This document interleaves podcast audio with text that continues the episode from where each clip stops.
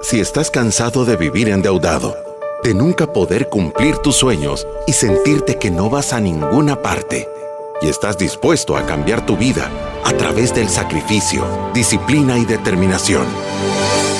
Este es tu show.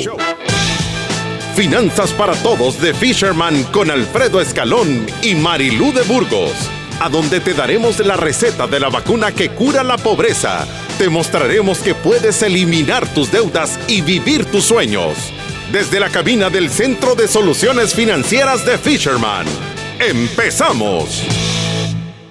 Del Centro de Soluciones Financieras de Fisherman entrando como Pete Rose, robando bases, que es una barrida de boca.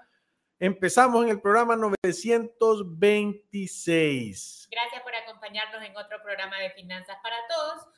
Como ustedes saben, nosotros estamos convencidos que podemos cambiar la economía del país educando una familia a la vez. Y solamente. Y por eso los invitamos a que visiten nuestra página web. Es fishermanwm.com. Ahí puede aprender un poco sobre el método que nosotros tanto recomendamos. Son los siete pasos para alcanzar la libertad financiera. Es el método Fisherman y son siete sencillos pasos para que usted tenga una mejor relación con su dinero. Recuérdese que también puede encontrar información en nuestras redes sociales de este evento que tenemos para jóvenes. Todos los jóvenes que tanto necesitan educación financiera, esos jóvenes que ahorita están saliendo del colegio o están estudiando en la universidad, aquel joven que está con su primer trabajo y ya quiere empezar con su vida productiva, este evento de verdad va a ser motivador y va a generar conciencia para que puedan tomar mejores decisiones financieras en el futuro. Y estamos súper contentos con las redes sociales. 289 mil ciudadanos de la República de la Libertad Financiera y 14 millones 143 mil reproducciones de nuestros podcasts, live streams y todas las demás cosas que hacemos.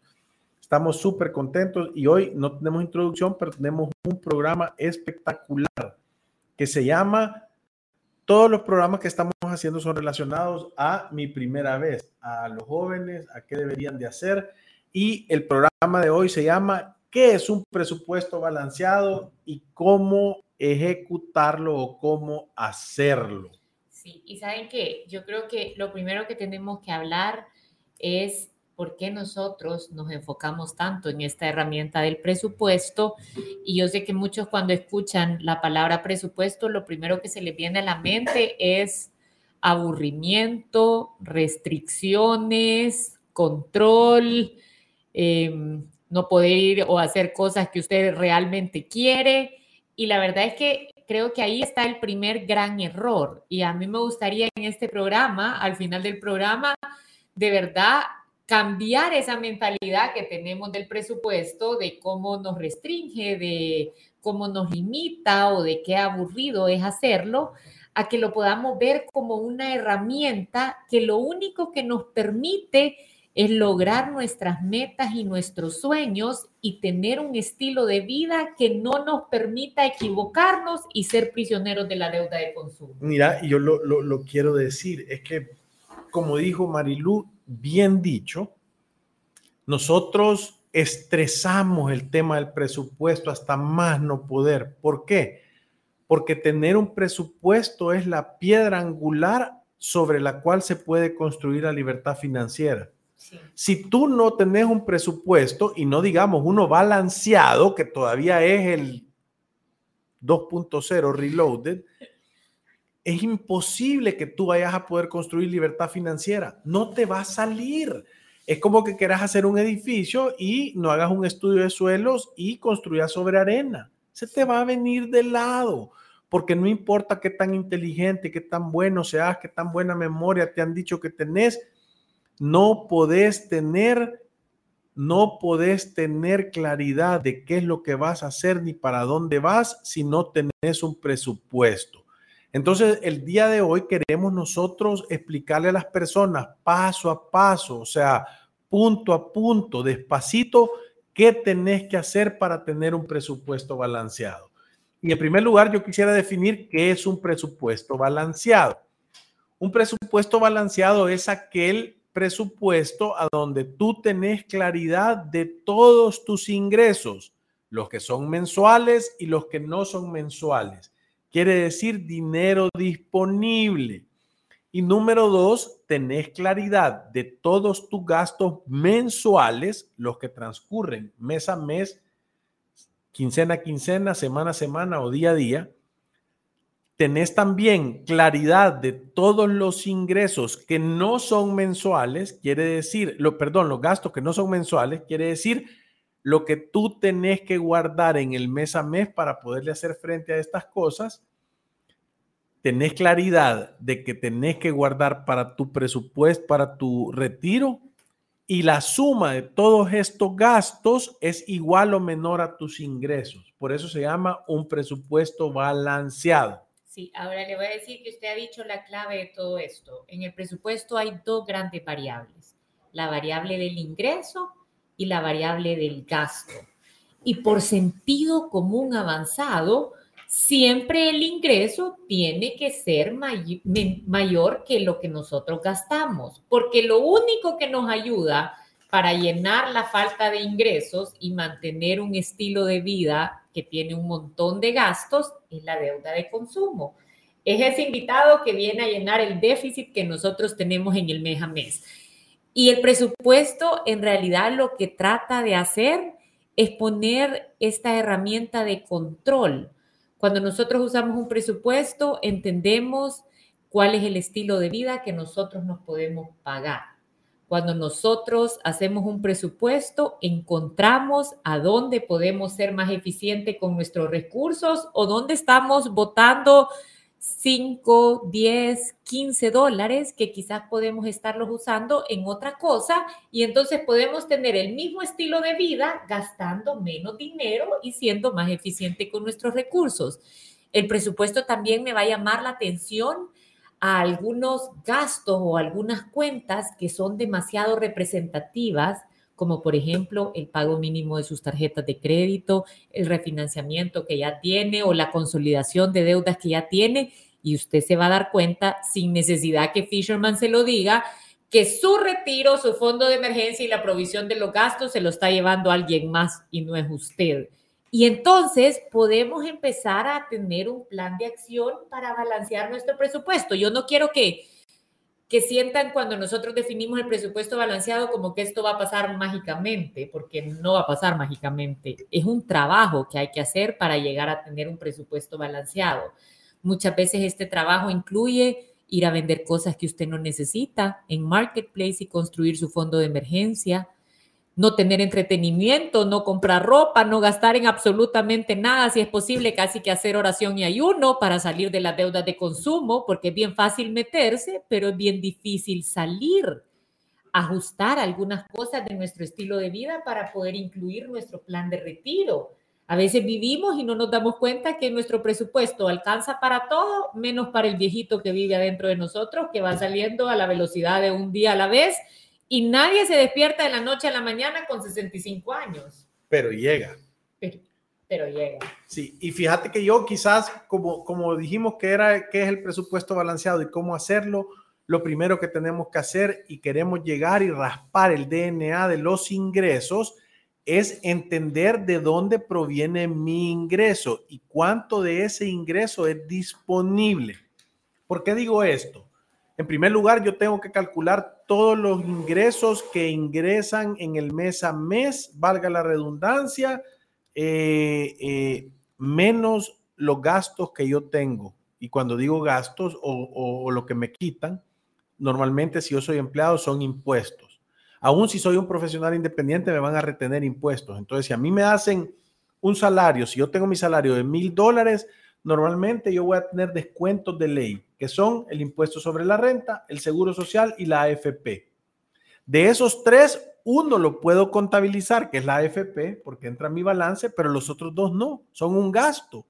Entonces, cuando yo digo gano mil dólares, yo no puedo hacer un presupuesto con mil dólares, porque no tengo disponible mil dólares todos los meses, sino que tengo 800 o 700. Por ahí va a ser lo que te van a entregar si vos tenés un salario de mil dólares. Entonces, tú tenés que hacer cuentas de eso. También, si tú haces trabajos de servicios profesionales, también tener claridad de cuánto en promedio estás haciendo en el mes a mes de servicios profesionales, menos el 10% que te retienen. Si te pagan comisiones, qué porcentaje de comisiones también te ingresan y si te entran todos los meses o no. Luego después, también si vos tenés dividendos de algún negocio, alguna empresa que te entran, ¿verdad? O tenés un apartamento rentado y te entra un alquiler de alguna inversión que tenés, ¿cuánto te entra y cuánto dinero representa eso y cuánto es disponible? Para que tú tengas un, se llama PIG, un estado de PIG, un estado de pérdidas y ganancias, que es el dinero disponible o que puedes usar que en promedio te ingresa al mes. No quiere decir que te va a ingresar todos los meses, pero que si vos dividís todos los ingresos anuales y lo dividís entre 12, te va a dar el promedio al mes que te debería de ingresar, porque con eso tú puedes tener claridad de cuánto es lo más que tú puedes gastar. O sea, el primer paso es definir tus ingresos anuales y dividirlos entre 12 para sacar el promedio mensual de ingresos que tú tenés. Es correcto. Y le voy a decir otra cosa que, que pienso yo cuando tomamos control de nuestros ingresos, que también es importante. Y esto también va para todos, bueno, no, no para los jóvenes, esto va para todos. Cuando yo empiezo a escribir en mi presupuesto cuántos son los ingresos que yo voy a, a tener empiezo a dejar de asumir y empiezo a preocuparme porque realmente las cosas pasen. O sea, si yo he dicho que voy a ganar mil dólares, empiezo a ver qué ha fallado y por qué no lo llevé en el mes a mes en vez de, de, no darme cuenta ni siquiera qué fue lo que pasó. Lo otro que me parece importante es, yo empiezo a identificarme con lo que yo soy. Voy a poner el ejemplo. Yo soy un empleado todos hemos tenido ese primer trabajo, recibimos la boleta de pago y mira que le descuentan el seguro social, la AFP y la renta. Y uno, yo me acuerdo esa sensación, casi que ni sabe qué es ni para qué sirve cada uno de esos descuentos, no está ni enterado de qué está pasando en su vida, pero cuando ya empieza a tener control, empieza a preguntarse, ¿y esto del seguro social qué es? Qué prestaciones tiene en mi favor y cuál es la manera correcta de usarlo, porque entonces se va a dar cuenta que tiene que ir a inscribir a sus dependientes. y ya empieza a conocer un poquito acerca de esta prestación, sí, ya porque al final lo está pagando y su patrono está pagando una parte. Después empieza a entender el tema de la AFP. No es que el dinero se lo están quitando y el gobierno se lo ha llevado, está en una cuenta de ahorro que tiene restricciones de uso las mujeres la podemos usar cuando tenemos 55 años y los hombres hasta los 60. Seis meses antes tiene que empezar a hacer el trámite para que no, para que pueda tener acceso o a una pensión o a una devolución total de su saldo. Sí, tiene, para que te, para que te jubiles y tengas una cuota vitalicia de retiro, tenés que cumplir ciertas eh, eh, condiciones, haber aportado por más de 15 años o tener ¿Cuál es la otra? Tiene que Tenés 55 años para las mujeres o 65 y o más 60 para los hombres. 60 para los hombres y cuántos años de aportación? 20 años de aportaciones. No sé, 15 o 20. Creo que son 20. Bueno, 20 años de aportación.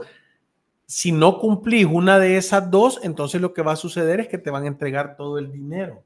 Sí, tiene que haber también un monto mínimo. Le, le tuviera que, e, es una ley bastante extensa y no me la puedo así como que de memoria, pero básicamente eso es lo que usted necesita como condición para pensionarse. Ahora, si usted no se logra pensionar, no significa que su dinero no es suyo. Como yo dije, es una cuenta de ahorro individual con restricciones para que la usemos. Restricción principalmente de edad. Pero si yo no cumplo las condiciones para pensionarme, yo puedo pedir una devolución total de mi saldo y entonces voy a tener el dinero que yo ahorré y lo que ha producido de intereses.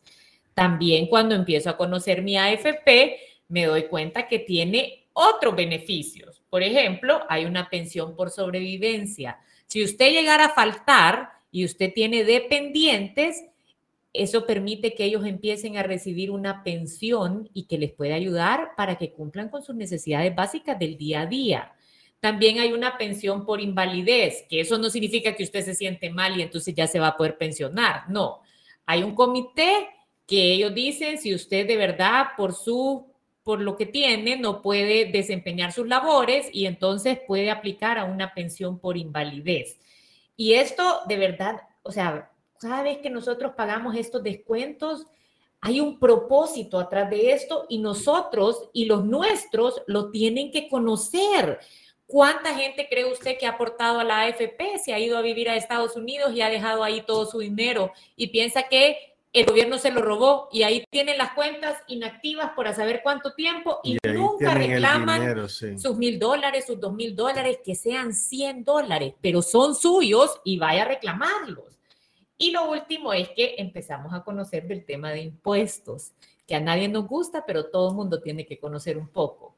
Porque si usted es empleado, le van a descontar el impuesto sobre la renta y usted va a poder ser un poquito más eficiente si guarda sus recibos de medicinas, si guarda lo que gasta en colegios, si hace donaciones y pide el recibo o si aporta a Proyecta 5 Plus y tiene el beneficio fiscal del que nosotros tanto hablamos.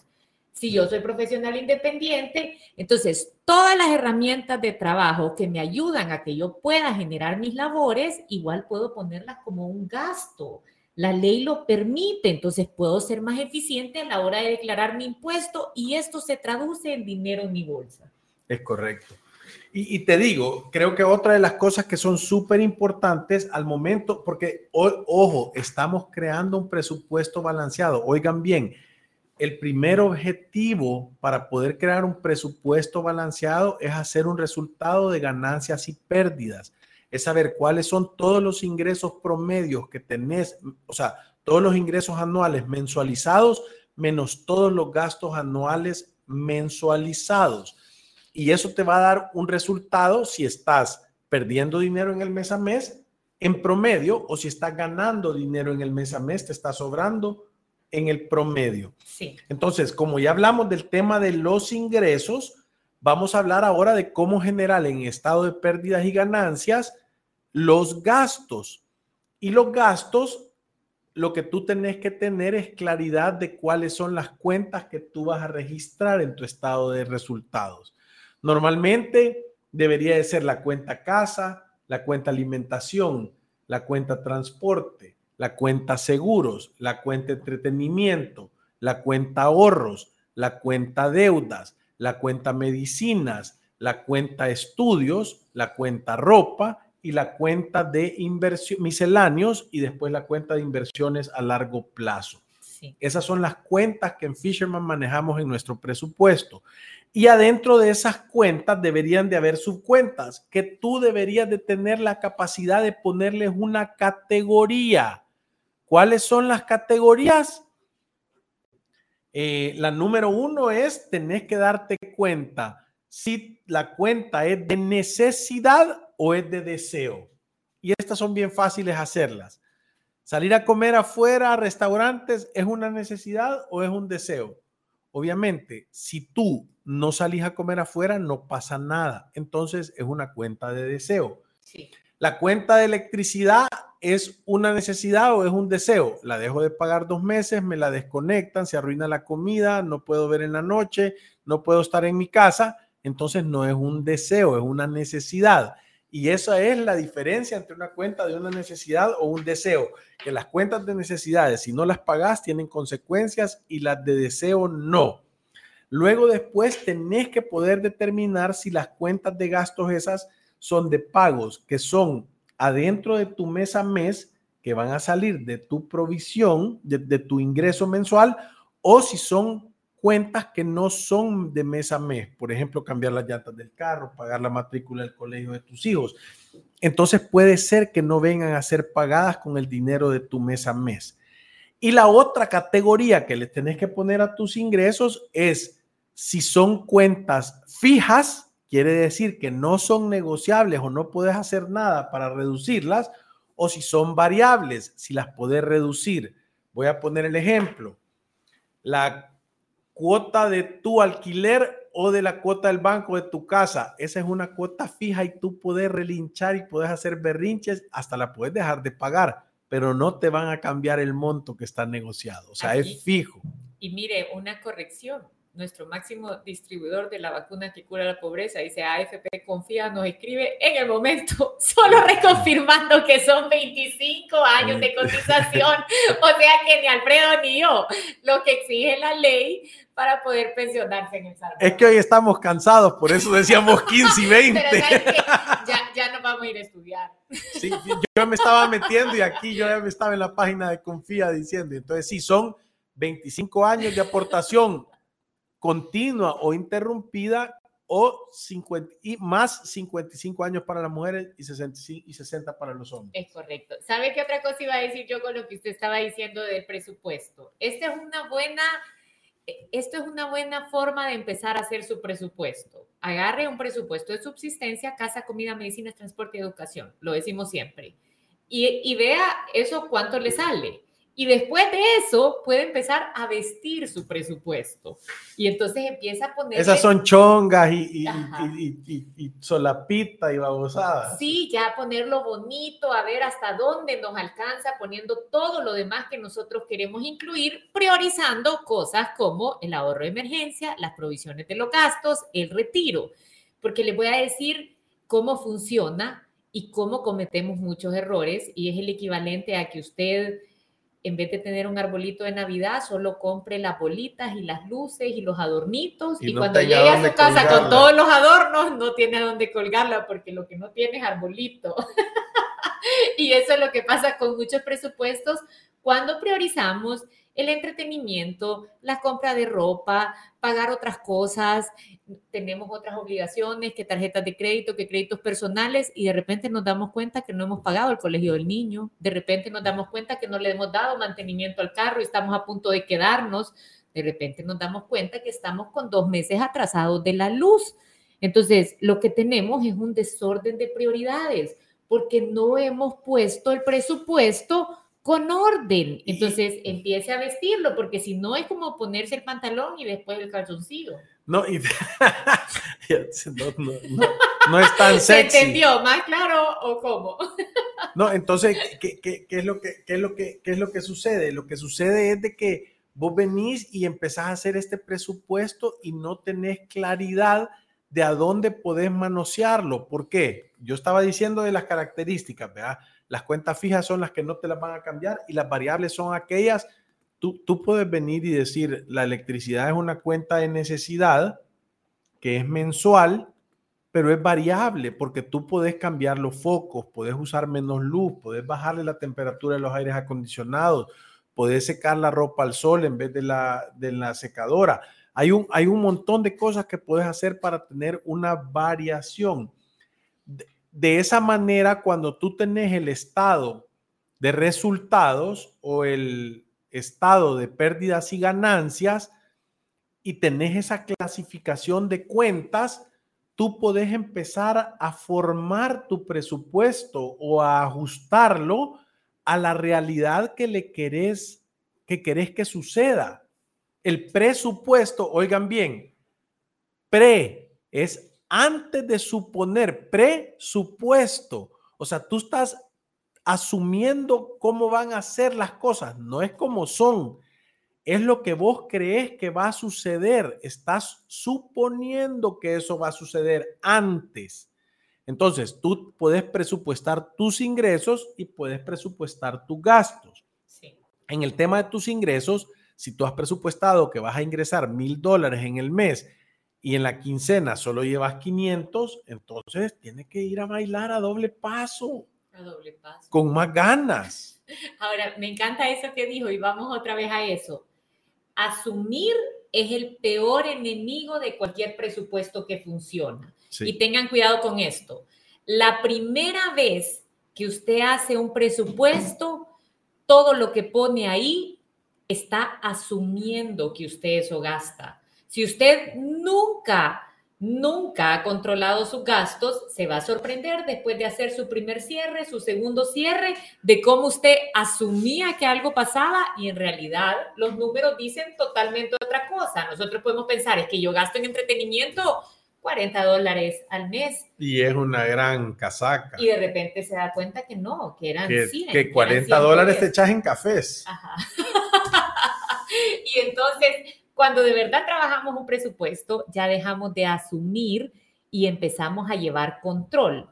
¿Cuál es la mejor manera de llevar control? Hacer un cierre. Si usted está apretado con su presupuesto, su cierre debería de ser semanal.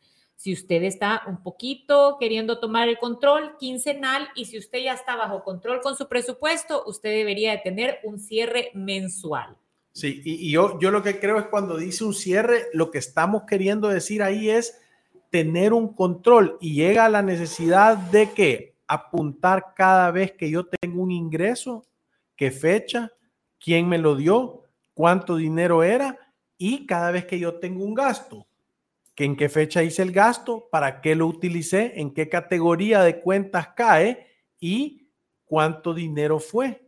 Entonces, cerrar un presupuesto, que es lo que está diciendo Marilú, es de acuerdo a lo que yo suponía que iba a pasar, lo que realmente está pasando, ¿verdad? Y de esa manera nosotros podemos tener esa claridad de decir, si yo había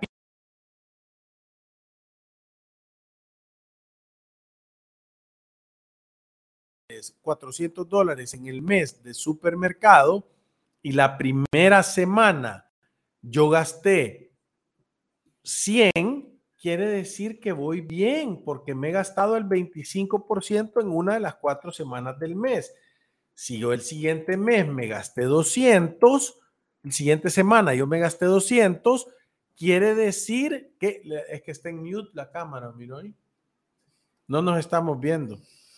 Entonces, eh, si yo no, no, no gasté 200 dólares, quiere decir que me gasté el doble de lo que yo debería de haber gastado. Entonces, la tercera semana del mes, yo sé que me toca oración y ayuno, puras sobrinas, todas las obras de toda la comida. ¿Por qué? Porque yo no puedo seguir gastando porque voy a llegar al final del mes y no voy a tener dinero. Entonces yo me puedo adelantar al camino que, yo volteo a ver, eh, bajada, está liso y hay un muro de piedras al final. Veo mis dientes en el muro. Sí. Entonces te puedes adelantar. sí, es correcto. Alfredo, ¿sabe qué? Tenemos un par de comentarios y ya regresamos. Vamos a una pequeña pausa comercial.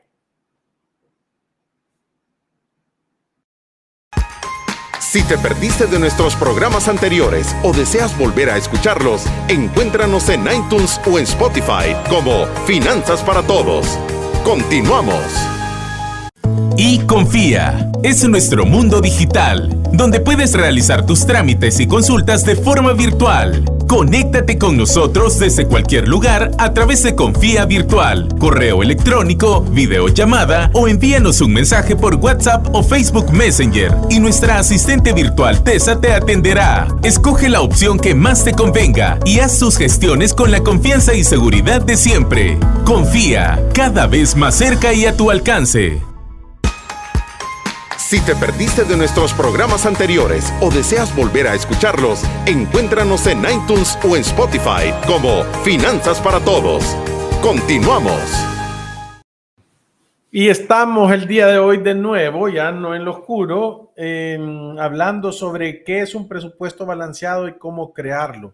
Obviamente una de las cosas que es súper importante hacerle saber es de que para tener un presupuesto balanceado, yo tengo que tomar en cuenta mis gastos que son mensuales, mis gastos que no son mensuales, la provisión, tengo que ahorrar para mi fondo de emergencias, tengo que ahorrar para mi vejez. Y la suma de todos esos gastos tiene que ser igual o menor que mis ingresos.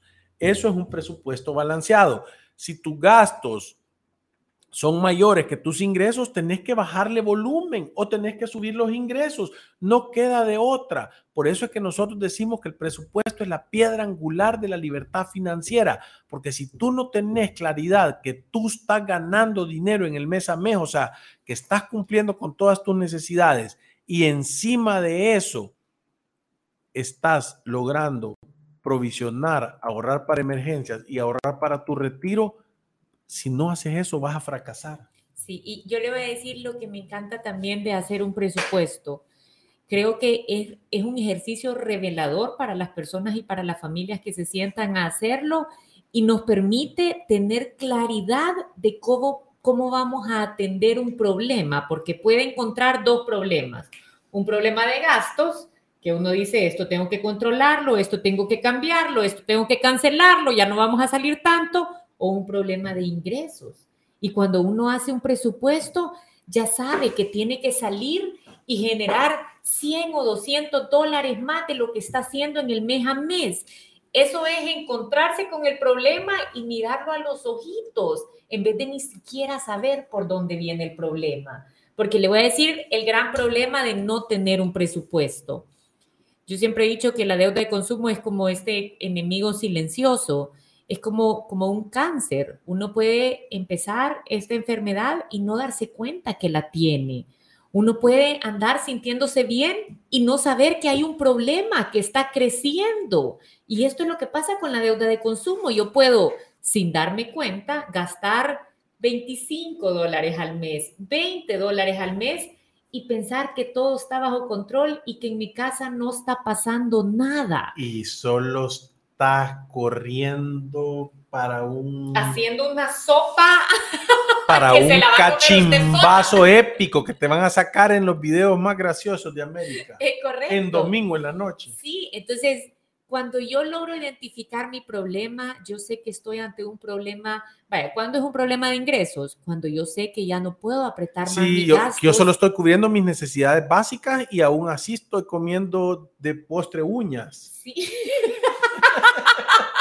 y entonces yo digo, y entonces yo digo, tengo que subir mis ingresos. Sí, es un tema si queremos ese estilo de vida, tenemos que O si queremos cubrir nuestras necesidades básicas para tener una vida digna. Y entonces ya hasta su pareja le puede decir, ¿sabes qué? ¿Quieres salir a cenar? Necesitamos conseguir los 30 pesos que nos cuesta la cena, porque ahorita no los tenemos. Sí, ahorita solo son niños y pañales y leche y kinder Ya no es usted diciendo, sino que hay algo atrás que dice, mira, no podemos. Sí, es el sentido común avanzado, ya no es, es que esté bien chucho.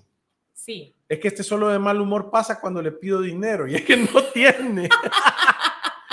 Luis dice, muchas gracias como todos los días ayudando al pueblo salvadoreño. Muchas gracias Luis por siempre sintonizarnos.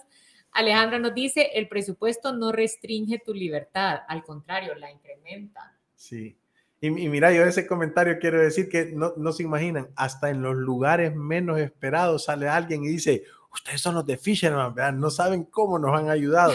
Y eso sí que nos alegra de verdad, porque como, como bien dijo, ayudando al pueblo salvadoreño como siempre, queremos, de verdad tenemos una gran ilusión que este país sea lindo para, para vivir y que la gente sea educada, sea buena, sea honesta y tenga dinero. Y yo sí estoy de acuerdo contigo también, Alejandro, que no restringe la libertad. Quitémonos ese tabú que tenemos con el presupuesto de que hacerlo es aburrido, de que hacerlo en vez de darnos nos limita, nos va a dar de acuerdo a lo que hay. Y es que cuando no nos dé, porque eso es matemática pura, o sea, suma y resta. Cualquiera que puede sumar y restar puede hacer un presupuesto. Y cualquiera que escuche estos programas puede hacer un presupuesto balanceado como yo les dije al inicio, al final un presupuesto balanceado lo que toma en cuenta es nuestro ahorro de emergencia, nuestras provisiones de gasto y nuestro plan de retiro. Si usted no puede mandarse ahorita dinero para el viejito que vive adentro de usted y que va saliendo a la velocidad de un día a la vez, no se queje cuando lo sorprenda y ya lo tenga enfrente y sabe qué, viene sin dinero y sin ganas de trabajar y es que no vas a tener un retiro espectacular por arte de magia. Fíjate que a mí hay veces que, porque ustedes saben que aquí decimos las cosas como son, ¿verdad? Yo, yo muchas veces digo yo, eh, ya se me olvidó porque estoy teniendo problemas de golpes.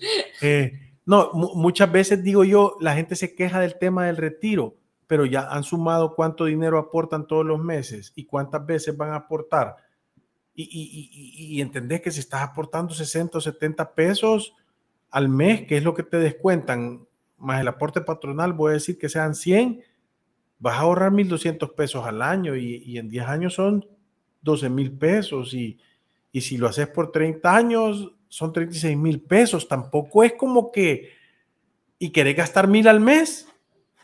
¿Entendés que no? Para 36 meses. Sí, o sea, no, no puede ser. O sea, tenemos que ser más inteligentes de esto y hacer números y decir, no, si es que esto es un buen plan de ayuda, pero yo tengo que hacer algo extra. Sí. ¿Verdad? Sí. Néstor nos dice, yo siempre supe que tenía que ahorrar, pero no tenía claro cómo y para qué. Desde que los estoy siguiendo, tengo más claridad en mis metas y presupuesto. Muchas gracias.